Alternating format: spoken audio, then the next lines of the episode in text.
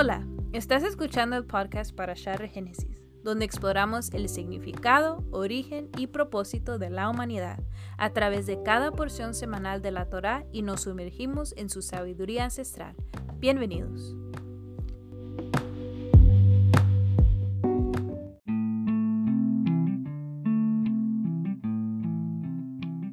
Hola, ¿qué tal? ¿Cómo están? Bienvenidos a este podcast para Share Génesis. Seguimos con una nueva porción de la Torá y ya vamos en la porción número 26 y número 27. Así es, hoy tocan dos porciones en una, doble porción. Antes de empezar con esta porción, quiero hacer una breve recapitulación de lo que hemos estado hablando. Levítico representa el volver al jardín de Dios, el espacio sagrado. Moisés es llamado desde el tabernáculo, el cual ya estaba levantado pero aún no podía entrar. Yudhei Babhei le da instrucciones de cómo es que se podían acercar, establece conductores como lo es el ritualismo sacrificial, el sacerdocio que efectuaría esos sacrificios y la purificación ritual. Todo esto con el fin de poder habitar en el espacio sagrado. Ahora, es por eso que en Levítico vamos a encontrar todo lo relacionado a esos rituales. Por un lado, vamos a ver la manera en cómo uno contamina el espacio sagrado, que es con la violación de las leyes cívicas, inmoralidad e impureza ritual, y por otro lado, cómo es que se mantiene la pureza en ese espacio sagrado. Esta aclaración es necesaria por el tema que vamos a hablar en la porción de hoy, que es Tazria y Metzorah. Estas son dos porciones ya que se habla de lo mismo, entonces vamos a estar hablando de estas dos en una sola. La parasha Tazria y Metzorah son la porción o las porciones número 26 y número 27.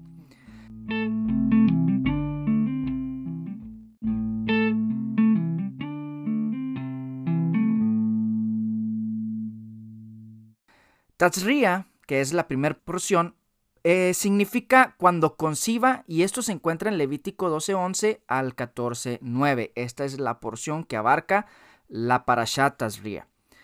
Y en Levítico 12.1 habla acerca de esto y dice, el Señor ordenó a Moisés que dijera a los israelitas, cuando una mujer conciba y dé a luz un niño, quedará impura durante siete días, como lo es en el tiempo de su menstruación. Levítico 12.1 al 2. Los temas que podemos encontrar en esta porción de Tazria son los siguientes. La purificación del alumbramiento, leyes sobre enfermedades cutáneas, leyes sobre enfermedades infecciosas, leyes sobre abscesos, leyes sobre quemaduras, leyes sobre enfermedades en cuero cabelludo y barba, afecciones cutáneas benignas, leyes sobre la calvicie, infecciones y las leyes sobre el mo. El mo es lo que aparece en las paredes. Ahora, eso es en la parasha Tazria. Pero la parasha Metzorah lo que significa es leproso, que es la parasha o la porción número 27 y significa leproso. ¿Por qué? Bueno, porque habla acerca de la purificación del leproso, de las purificaciones en casas, la impureza sexual en el hombre y la impureza sexual en la mujer.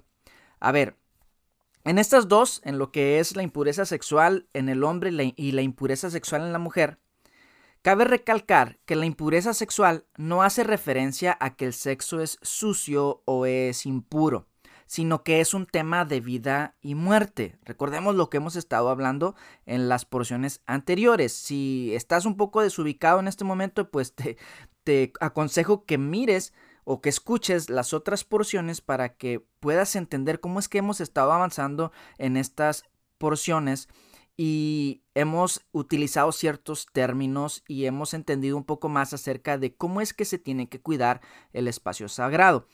Por eso es que digo que este tema de impurezas sexuales, tanto en el hombre como en la mujer, no tiene que ver con que el sexo es inmundo o es impuro o es algo sucio, sino más bien tiene que ver con vida o muerte. Cuando un hombre tiene una emisión seminal es considerado que esa semilla muere.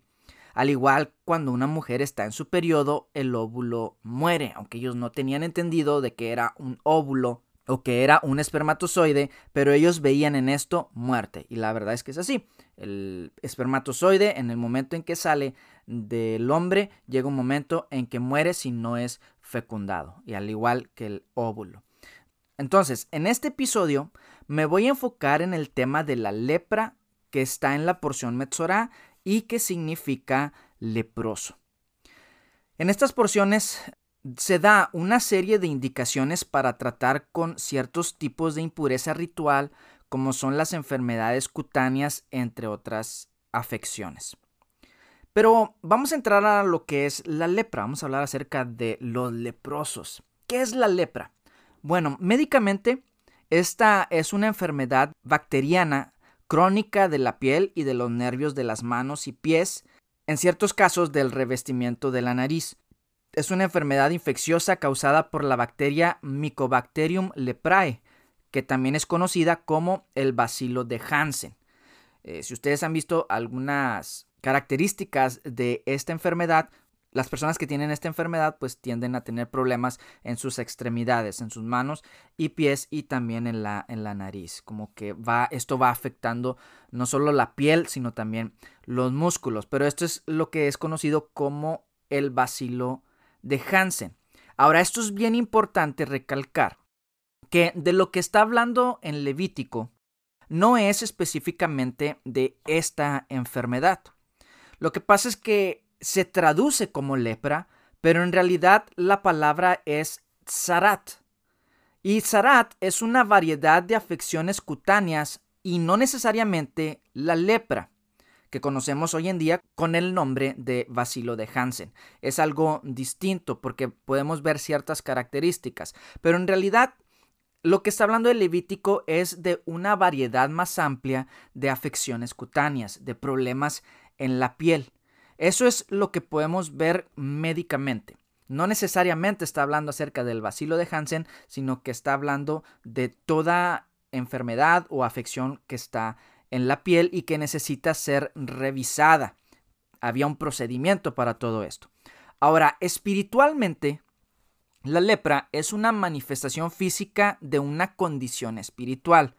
¿Por qué? Bueno, podemos ver que los rabinos comentan que la mancha de Sarat es la revelación del poder del juicio celestial que encuentra expresión en el mundo terrenal en forma de mancha. O sea que cuando una persona estaba cometiendo algún pecado, este pecado se manifestaba en manchas en la piel. Algo ocurría en la piel que era una manifestación del juicio divino. Ahora, la lepra era considerado un castigo de Dios por desobedecer la ley de Moisés. Por tanto, era algo que solo Dios podría sanarla. No había, en muchos casos, de cuando era, esto ya era considerado una lepra maligna, o ya sea una enfermedad cutánea bien fuerte, era considerado que el único que podía sanar eso era Dios. Por eso es que era considerado un castigo de Dios, porque muchos de estas afecciones no podían ser sanadas. Una persona con lepra vivía en soledad, apartada de su familia y también de sus amigos. Con un poco de suerte, si le iba bien, si encontraba a otro leproso, pues podía ahí conseguir cierto apoyo con ese leproso y cierta ayuda de otras personas que sufrían también de estas mismas desgracias, del ser afectados en la piel. En la Biblia encontramos casos de personas que fueron tocados con Sarat debido a su pecado. Por ejemplo, podemos encontrar a Miriam, la hermana de Moisés y Aarón, cuando ésta murmura en contra de Moisés. Eso lo encontramos en números 12.10, donde dice, tan pronto como la nube se apartó de la tienda, a Miriam se le puso la piel blanca como la nieve. Cuando Aarón se volvió hacia ella, vio que tenía una enfermedad infecciosa. Yo estoy leyendo la Biblia Nueva Versión Internacional y aquí ya te hace referencia a que es una enfermedad infecciosa. Si leemos la, la versión Reina Valera, ahí dice lepra, pero hemos entendido de que no es la lepra como se conoce actualmente, que es el vacilo de Hansen. Pero de lo que está hablando allí es Zarat. Zarat representa toda esta gama de enfermedades infecciosas en la piel. Entonces, por eso es que aquí, en la nueva versión internacional, ya dice que ella tenía una enfermedad infecciosa. También podemos ver el caso de Giesi, el siervo de Eliseo, o Jesse, el siervo de Eliseo, cuando él miente y usa el nombre de Yudhei Babhei en vano para fundamentar su mentira. Esto lo podemos ver en Segunda de Reyes 5:20 al 27. Dice, cuando el criado de Eliseo, hombre de Dios, pensó, mi amo ha sido demasiado bondadoso con este arameo Naamán. Recordemos que Naamán era un general que estaba leproso y acude a Eliseo y Eliseo lo manda al Jordán para que éste se sumerja siete veces. Ya conocemos esa historia, no voy a enfatizar en eso. Pero al Naamán recibir su milagro, él se va y le dice a Eliseo, pues le ofrece algo, pero Eliseo no le recibe nada. Entonces, Giesi, que era el criado de Eliseo, dice lo siguiente, mi amo ha sido demasiado bondadoso con este arameo Naamán, pues no le aceptó nada de lo que había traído, pero tan cierto como que el Señor vive, yo voy a correr tras él a ver si me da algo. Así que Giesi se fue para alcanzar a Naamán. Cuando éste lo vio correr tras él, se bajó de su carro para recibirlo y lo saludó. Respondiendo al saludo, Giesi dijo, mi amo me ha enviado con este mensaje. Ahí vemos, él miente porque Eliseo no lo mandó. Dos jóvenes de la comunidad de profetas acaban de llegar de la región montañosa de Efraín. Te pido que me des para ellos un talento de plata y dos mudas de ropa. Por favor, Llévate dos talentos, respondió Naamán, e insisto en que los, los aceptará. Hecho entonces, los talentos de plata en dos sacos, junto con las dos mudas de ropa, y todo esto se lo entregó a dos criadas para que lo llevaran delante de Giesi. Al llegar a la colina, Giesi tomó los sacos y los guardó en la casa. Después despidió a los hombres y estos se fueron. Entonces Giesi se presentó ante su amo. ¿De dónde vienes, Giesi? Preguntó Eliseo. Su servidor no ha ido a ninguna parte, respondió Giesi. Eliseo respondió, ¿no estaba yo presente en espíritu cuando aquel hombre se bajó de su carro para recibirte? ¿Acaso es este el momento de recibir dinero y ropa, olivares y viñedos, ovejas y bueyes, criados y criadas? Ahora, la enfermedad de Naamán se te pegará a ti y a tus descendientes para siempre. No bien había salido De la presencia de Eliseo cuando ya estaba blanco como la nieve por causa de la enfermedad en la piel. Bueno, aquí vemos otra vez que la nueva versión internacional aclara de que era una enfermedad en la piel y no necesariamente lo que conocemos hoy como lepra. Luego podemos ver otro caso en el rey Usías. Esto está en 2 Crónicas 26, 16 el 21, donde este rey dice que se volvió arrogante, lo cual lo llevó a la desgracia. Se rebeló contra el Señor, Dios de sus antepasados, y se atrevió a entrar en el templo del Señor para quemar incienso en el altar. No voy a leer todo este pasaje, pero resumiendo, lo que sucede aquí es que este hombre entra en el templo, eh, quiere ofrecer un sacrificio, un tipo de incienso, y entonces los sacerdotes, el sacerdote Azarías junto con 80 sacerdotes del Señor van con Usías y le dicen, no te corresponde a ti quemar incienso al Señor.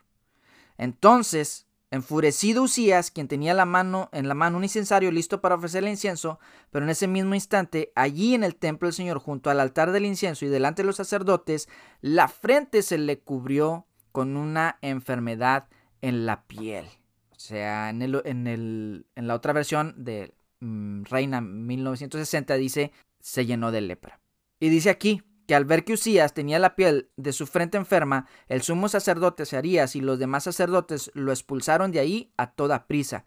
Es más, él mismo se apresuró a salir, pues el Señor lo había castigado. El rey Usías quedó enfermo de su piel hasta el día de su muerte. Tuvo que vivir aislado en una casa separada y le prohibieron entrar en el templo del Señor. Su hijo Jotán quedó a cargo del palacio y del gobierno del país. Bueno, aquí podemos ver tres casos donde la lepra se manifiesta o la tzara se manifiesta como un castigo por haber hecho cierto tipo de pecados. Ahora, cuando ocurría esto de estas infecciones en la piel de la tzara, en la piel, tenía que haber un protocolo con estas personas. Levítico nos enseña qué era ese protocolo que se tenía que hacer. Dice, cuando una persona le salga en la piel alguna inflamación, erupción o mancha blancuzca que pueda convertirse en infección, se la llevará al sacerdote Aarón o a algunos de sus descendientes, los sacerdotes. El sacerdote examinará la llaga. Si el vello en la parte afectada se ha puesto blanco y la llaga se ve más hundida que la piel, entonces se trata de una enfermedad contagiosa. Después de examinar a la persona, el sacerdote la declarará impura. Si la mancha blancuzca no se ve más hundida que la piel ni el vello se le ha puesto blanco, el sacerdote aislará a la persona enferma durante siete días y al séptimo día la examinará de nuevo y juzgará que la infección no ha seguido y si juzga que la infección no ha seguido extendiéndose sobre la piel, aislará a esa persona otros siete días. Cumplidos los siete días, el sacerdote la examinará otra vez y si el mal no se ha extendido sobre la piel, sino que ha disminuido, la declarará pura. No era más que una erupción, así que la persona enferma se lavará la ropa y quedará pura. Si la erupción se le sigue extendiendo sobre la piel luego de haberse presentado ante el sacerdote para su purificación, la persona enferma tendrá que volver a presentarse ante él. El sacerdote la examinará y si la erupción se ha extendido sobre la piel, declarará impura a esa persona, pues se trata de una enfermedad contagiosa. Y así podemos ver aquí en Levítico 13, 12 al 17, si ustedes lo quieren leer con más detenimiento, todo el protocolo que se tenía que llevar para examinar a una persona que le salía una mancha en la piel. Para ver si esta persona tenía un tipo de mancha que era benigna o maligna, porque podemos ver que en, el cuerpo pueden salir ciertas manchas. Por ejemplo, las personas que tienen vitiligo, que se les empieza a poner su piel blanca o se les empieza a descolorear, se les empieza a quitar ese pigmento que le da el color a su piel. No quiere decir que esto es una enfermedad infecciosa, porque aunque su piel se vuelve blanca, no está abierta la piel, no está al rojo vivo, sino que simplemente es una, un problema de la piel, pero no quiere decir que sea algo contagioso. También podemos ver aquí en Levítico 13.2 que se examina a las personas que están quedando calvos nuevamente, hay personas que están quedando calvos naturalmente, se les está cayendo su pelo, pero no necesariamente quiere decir que tengan una enfermedad infecciosa. Pero entonces aquí está hablando acerca de ciertas enfermedades infecciosas que también producen que el pelo se caiga o que la barba se tiña de diferente color, lo que le conocen, lo que es conocido como la tiña, algo así. Entonces, vemos aquí cómo es que se trataba con estas enfermedades. Sarat era el nombre que se le daba a estas afecciones cutáneas y representa enfermedad, impureza ritual, pecado y muerte. Representa muerte, ya que la persona infectada tenía que salir del campamento y luego de ser verificada su condición era excluida del pueblo al lugar donde estaban los leprosos, aislados de la sociedad debido a su enfermedad. Entonces, por eso es que la persona que tenía esta enfermedad era considerada como un hombre muerto caminando o una mujer muerta caminando, debido a que perdía todo. Cuando el hombre o mujer detectaban una mancha irregular en su piel, acudían al sacerdote. Imagínate tú, ponte en ese lugar de que de pronto estás tal vez con algún pecado alguna cosa que has cometido y que no lo has declarado al Señor ni le has pedido perdón y de repente empieza a salir una mancha en la piel. Entonces ellos acudían al sacerdote quien hacía la inspección de la zona afectada, porque realmente ellos no sabían si habían cometido un pecado, si habían hecho algo que estaba mal, pero ellos querían saber si lo que les estaba afectando era algo maligno. Entonces el sacerdote hacía la inspección de la zona afectada lo vendaba y lo mandaba a su casa por siete días. Después de esos siete días acudía de nuevo al sacerdote y dependiendo de la evolución del síntoma era el diagnóstico que se le daba. Si la carne estaba abierta o si tenía algo que no estaba bien como pus o olía feo eh, y no había mejorado sino al contrario había empeorado, el afectado era declarado y se decía que era tamé. Tamé significa inmundo. Es inmundo y por lo tanto tiene que ser sacado de la congregación. De ahora en adelante, esa persona que había sido declarada tamé, impura, tenía que vestirse con vestiduras rasgadas y anunciar a su llegada a cualquier lugar poblado que iba, tamé, tamé, impuro, impuro o inmundo, inmundo, tamé. O sea, imagínate el proceso que esta persona, el proceso psicológico que esta persona tendría que estar pasando desde el momento en que le sale una mancha en su piel. Qué terrible, porque está con la angustia de qué es lo que puede ser esto. ¿Qué hice? O sea, yo pienso que empiezan a pensar, ¿qué hice? ¿Qué, qué, fue aquello que, que yo hice que estuvo mal delante de Dios por lo cual me está viniendo este juicio? Imagínate a esta persona que descubre que le ha salido algo en la piel, pasa el tiempo y aquello crece. Y luego acude a los sacerdotes y ellos siguen ese protocolo y al final es declarado tamé, impuro. ¿Qué pasará con él? ¿Qué va a pasar con su familia, a sus negocios, sus posesiones, todo lo que él ha logrado durante la vida y de repente ocurre esta tragedia? Pero qué interesante lo que decíamos de que esta afección cutánea física representa algo espiritual. Representa al hombre en su decadencia cuando el hombre se aparta de Dios y vive una vida que está fuera de la voluntad del Señor. Cuando una persona decide hacer las cosas conforme a su voluntad y empieza a violar y empieza a transgredir los mandamientos de Dios y no solamente los mandamientos hacia Dios, sino los mandamientos hacia sus prójimos. Veamos el caso de un hombre que empieza a tener relaciones ilícitas con mujeres que no son su esposa.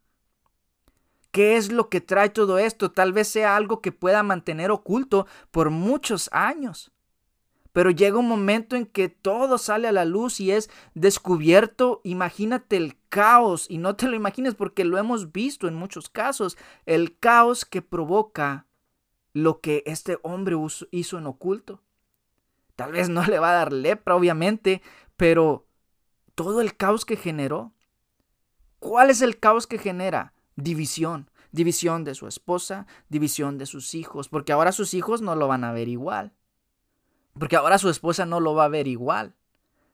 ¿Qué era lo que se desarrolló ahí? Todo un caos y una división. Espiritualmente y moralmente, aquel hombre está muriendo. Está en una condición de lepra. Entonces, esto es lo que representaba el tener Tzara, el tener una infección en, la piel representaba lo que había internamente, representaba la situación espiritual de una persona que se manifestaba de esta manera. Podemos ver en Mateo 8 el caso de Jesús cuando él sana a un leproso. Y dice en Mateo 8, 1 al 4, Cuando descendió Jesús del monte, le seguía mucha gente y aquí vino un leproso y se postró ante él, diciendo, Señor, si quieres, puedes limpiarme. Jesús extendió la mano y le tocó, diciendo, Quiero, sé limpio, y al instante su lepra desapareció. Entonces Jesús dijo, Mira, no lo digas a nadie, sino ve, muéstrate al sacerdote y presenta la ofrenda que ordenó Moisés para testimonio de ellos. Aquí podemos ver en este capítulo de Mateo 8, cómo es que Jesús sana a un leproso. Y le da ciertas instrucciones, pero una de las cosas que le dice es, el leproso le dice a Jesús, Señor, si quieres puedes limpiarme. Es interesante que el leproso no le dice a Jesús, Jesús, si quieres puedes salvarme, o Jesús, si quieres puedes sanarme. La afirmación a Jesús es, Jesús, Señor, si tú quieres, me puedes limpiar porque estoy impuro, porque estoy tamé. Esta persona sabía que lo que había provocado su condición era una situación de impureza en su intimidad, de impureza en lo oculto. Y esto le causó esta afección. Entonces por eso él reconoce y le dice, Señor, si tú quieres, puedes limpiarme. ¿Quién era este leproso? Probablemente alguien que su pecado lo había condicionado a esa enfermedad y a estar lejos de su familia. Notemos que él le pide el ser limpio, no sanado ni, ni ser salvado, sino que le pide ser limpiado de la impureza que era y representaba la condición espiritual en la que estaba. También podemos traducir esto a que esa era la condición espiritual en la que estaba Israel. Porque notemos que los evangelistas constantemente están reflejando en este tipo de personas la condición del pueblo en la mujer con flujo de sangre, en el paralítico de Bethesda, en el ciego que fue lavado en el estanque de Siloé. En todos estos personajes, eh, los evangelistas, los que escribieron los evangelios, están mostrando la condición en la que Israel estaba cuando el Mesías hizo su arribo a este mundo. Jesús tratando con su pueblo Israel mostrando por medio de la, sanación de estas enfermedades cómo es que Él quería sanar a su pueblo, de las condiciones espirituales en las que ellos estaban. Pero también podemos vernos a nosotros mismos en la imagen de este leproso. Cuando pecamos, nos apartamos de los demás. ¿Cuántas familias no existen donde la condición de inmoralidad ha desquebrajado o roto los lazos familiares y ha provocado entrar en caos a las familias? Cuando un padre, como decía, decide vivir una vida inmoral, o viceversa, una mamá o los hijos. Cuando los hijos deciden desobedecer a sus padres y no seguir sus reglas porque las consideran anticuadas y retrógradas, esto trae caos o cuando uno decide vivir o decir, bueno, la ley de Dios es anticuada, es retrógrada, era para otro tiempo, ya pasó, ya fue abolida y decidimos vivir conforme a nuestra voluntad, eso trae caos en nuestra vida.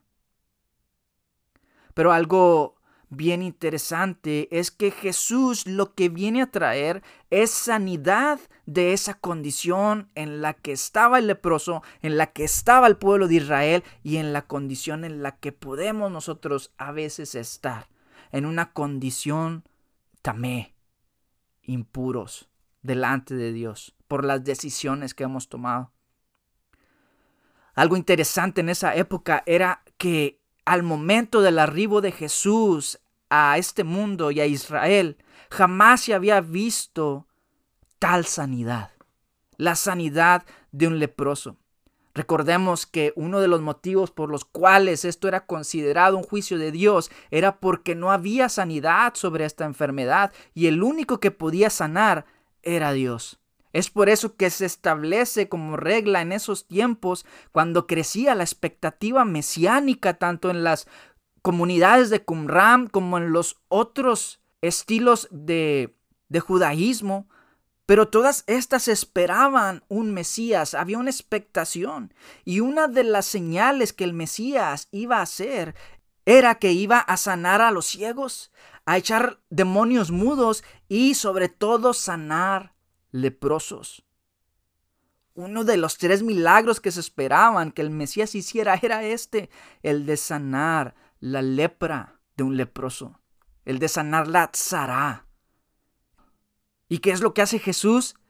Viene esta persona y la sana y le dice, Señor, si tú quieres limpiarme, puedes. Y Jesús le dice, quiero. Y en ese momento limpia a este hombre y le dice, bueno, pues ya es limpio, pero ahora ve a hacer lo que está en la ley de Moisés. Ve a llevar ese proceso que tienes que llevar de ser restaurado y reintegrado al pueblo y a tu familia. En aquel momento, me imagino, cuando aquel leproso o ex leproso va con los sacerdotes, nunca antes se había visto tal cosa. En aquel momento los sacerdotes me imagino que no sabrían qué hacer ante tal acontecimiento. Yo pienso que estarían vueltos locos primero tratando de saber quién lo sanó, quién sanó a este hombre. Nunca se había visto esto en Israel. Y segundo, tratando de saber cómo era el ritual que se tenía que llevar a cabo para reintegrar a una persona que había sido llenada con lepra y luego había sido sanada. Ellos no sabían cuántos corderos se tenían que presentar, quizá, o tal vez no sabían cuántos pajarillos, o qué se debería de hacer con los dos pajarillos que se presentaban. ¿Y qué se tenía que hacer con la ofrenda de harina y de aceite que tenía que conllevar el ritual de reintegración de una persona que había sido sanada con lepra? No sé, no sabemos. Si ellos lo, lo, sabían, si ellos estaban enterados, quizá no tenían la práctica. Pero en ese momento yo creo que Jesús llena de conmoción a los sacerdotes porque es un evento nuevo, es un evento diferente. Ahora vamos a ver un poquito de cómo es que era este ritual de transición o de reintegración de una persona. Ya vimos cómo es que se tenía que hacer cuando una persona era encontrada con este tipo de afección. Se tenía que apartar, se tenía que inspeccionar. Quizás en ese momento los sacerdotes lo único que sabían hacer era declarar a una persona impura. Y esto personalmente me habla de que muchas veces solo tenemos la capacidad de señalar cuando una persona es impura.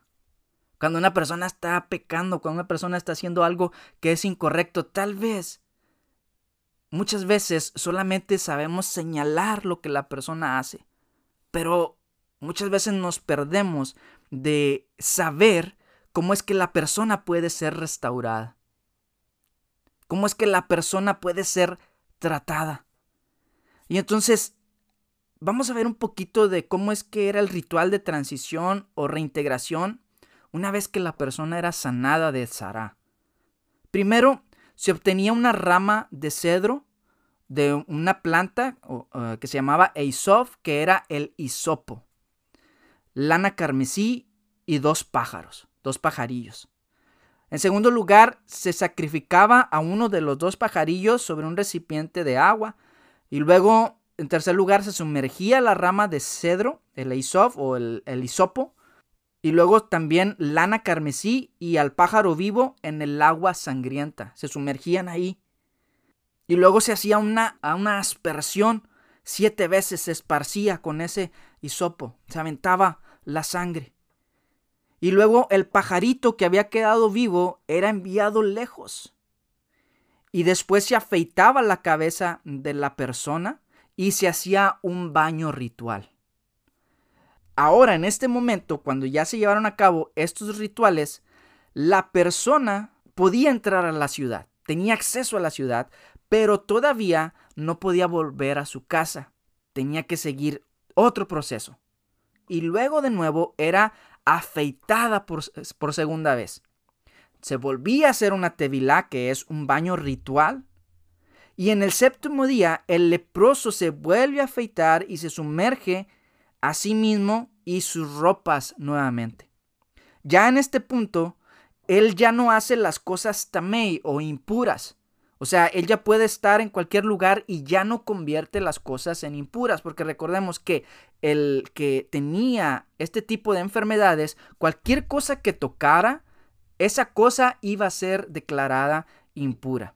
Entonces, ya en ese momento, ya cuando había seguido todo este ritualismo, ya la persona era declarada de que ya no contaminaba a los demás. Después de esto vienen los corbanot o las ofrendas. Tenía que presentar unas ofrendas.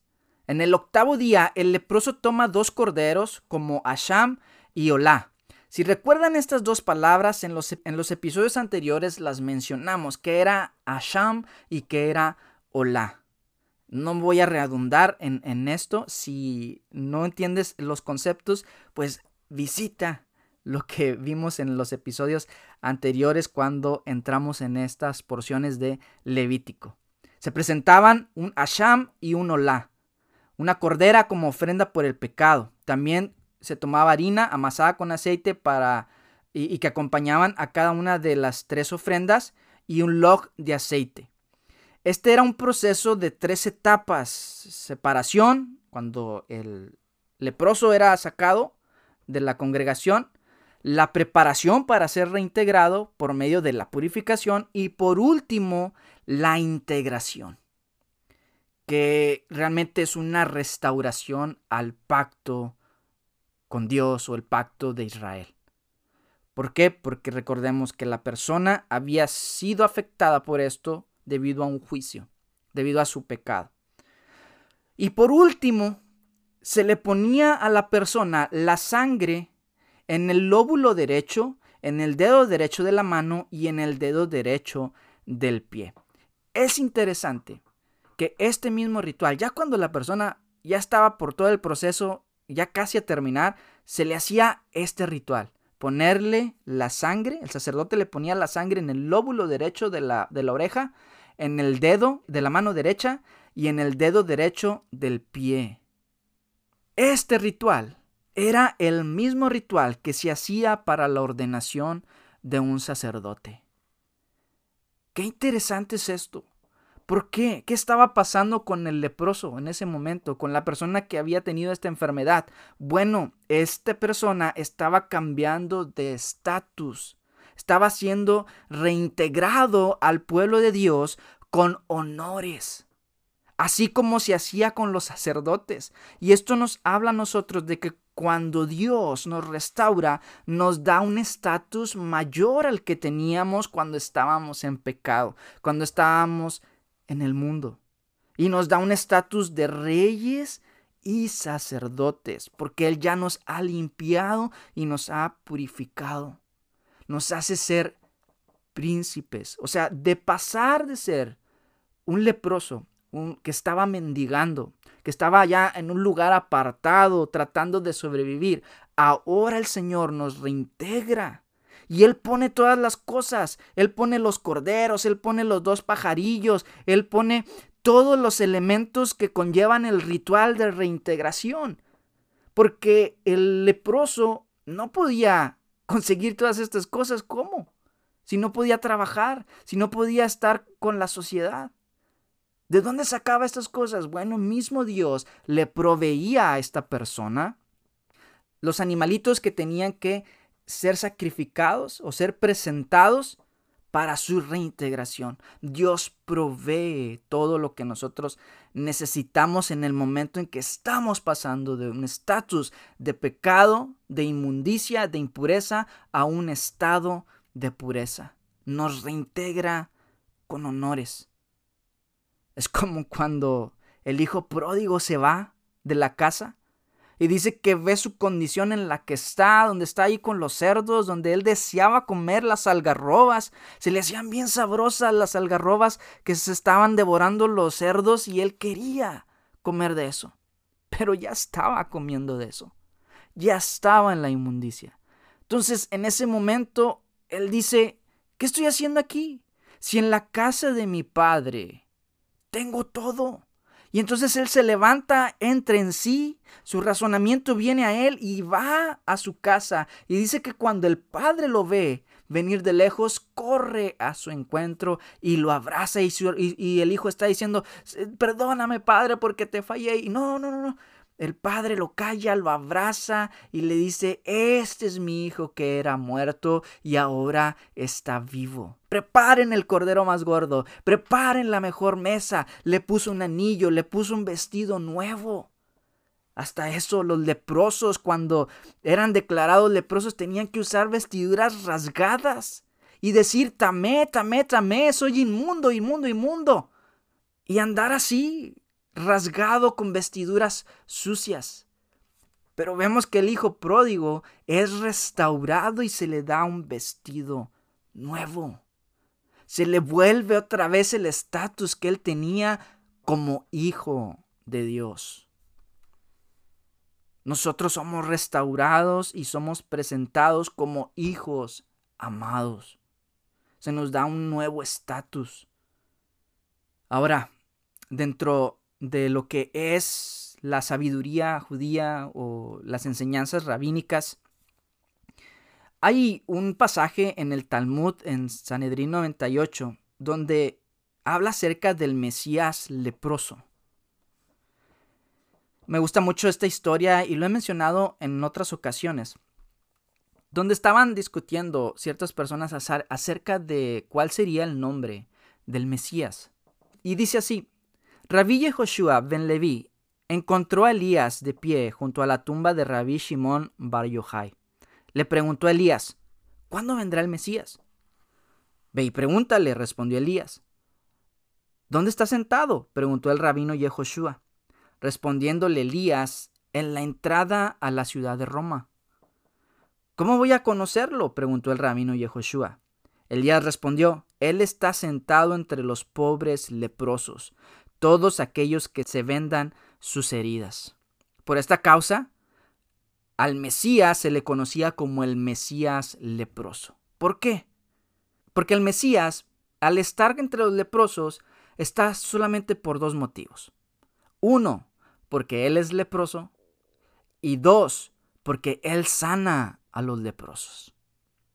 Entonces, ellos también se basan en Isaías 53, 4, donde dice, ciertamente llevó Él nuestras enfermedades y sufrió nuestros, sufrió nuestros dolores, y nosotros le tuvimos por azotado, por herido de Dios y abatido. Quiero leerles lo siguiente.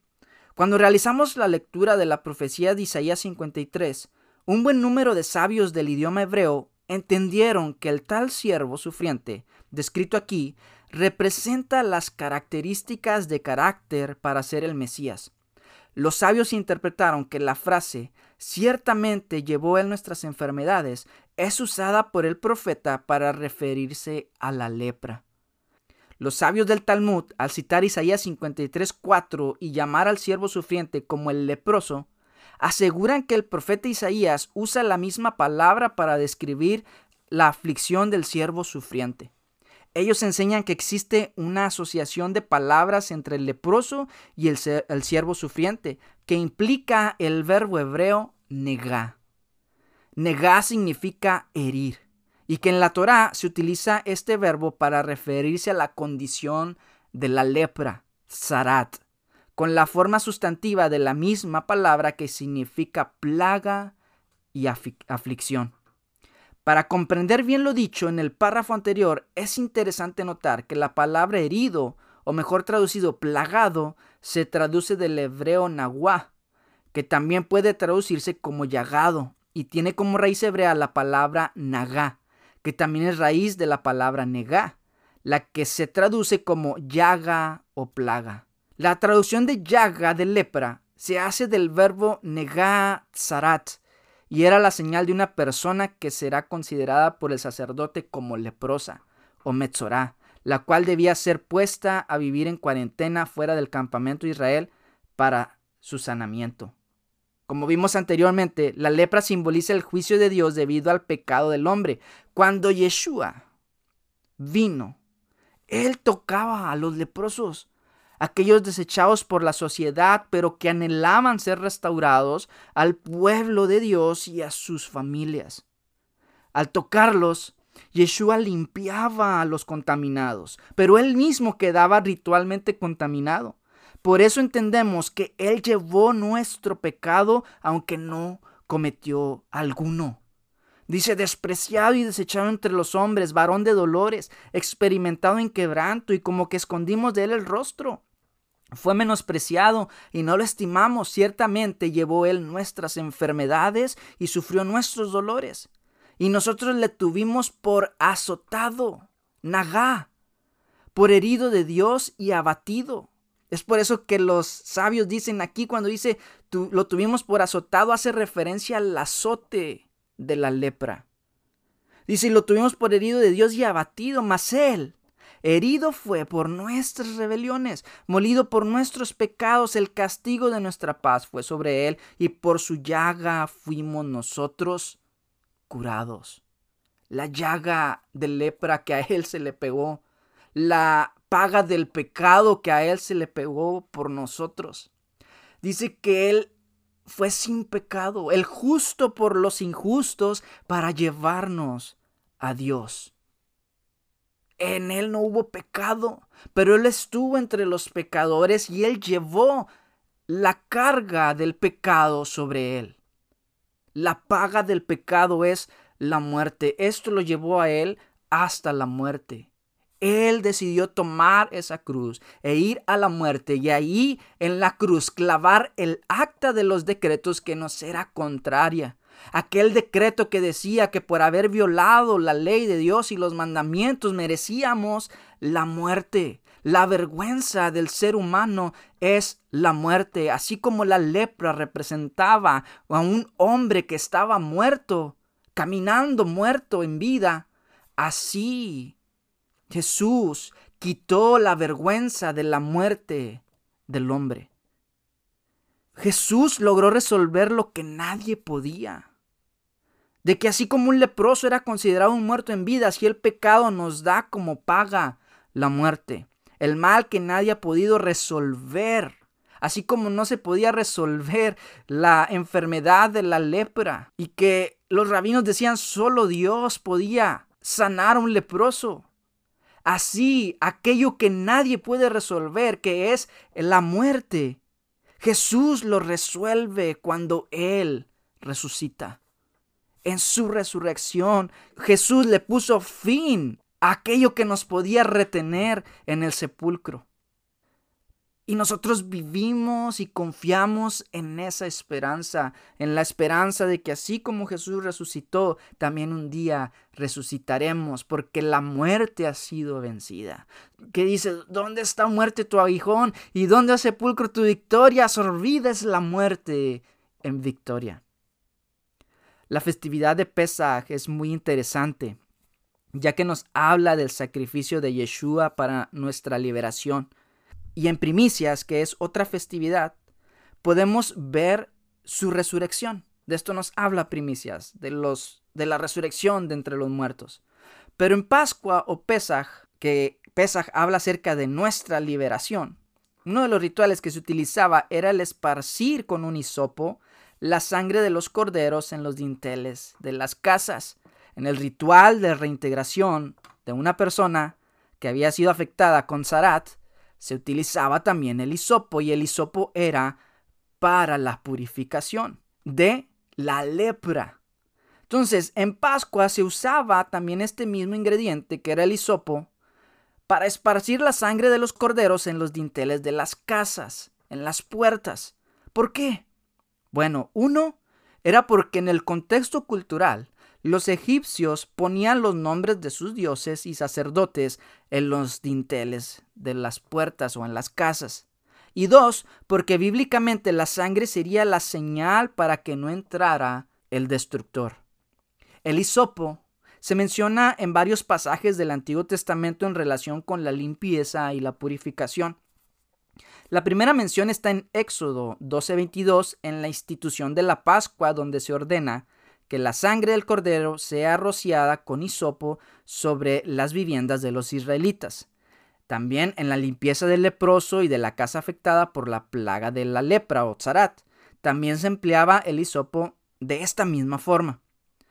Pero también se usaba en la quema de la novilla de la vaca roja, de cuyas cenizas se preparaba el agua de la separación, así como en la aspersión del agua.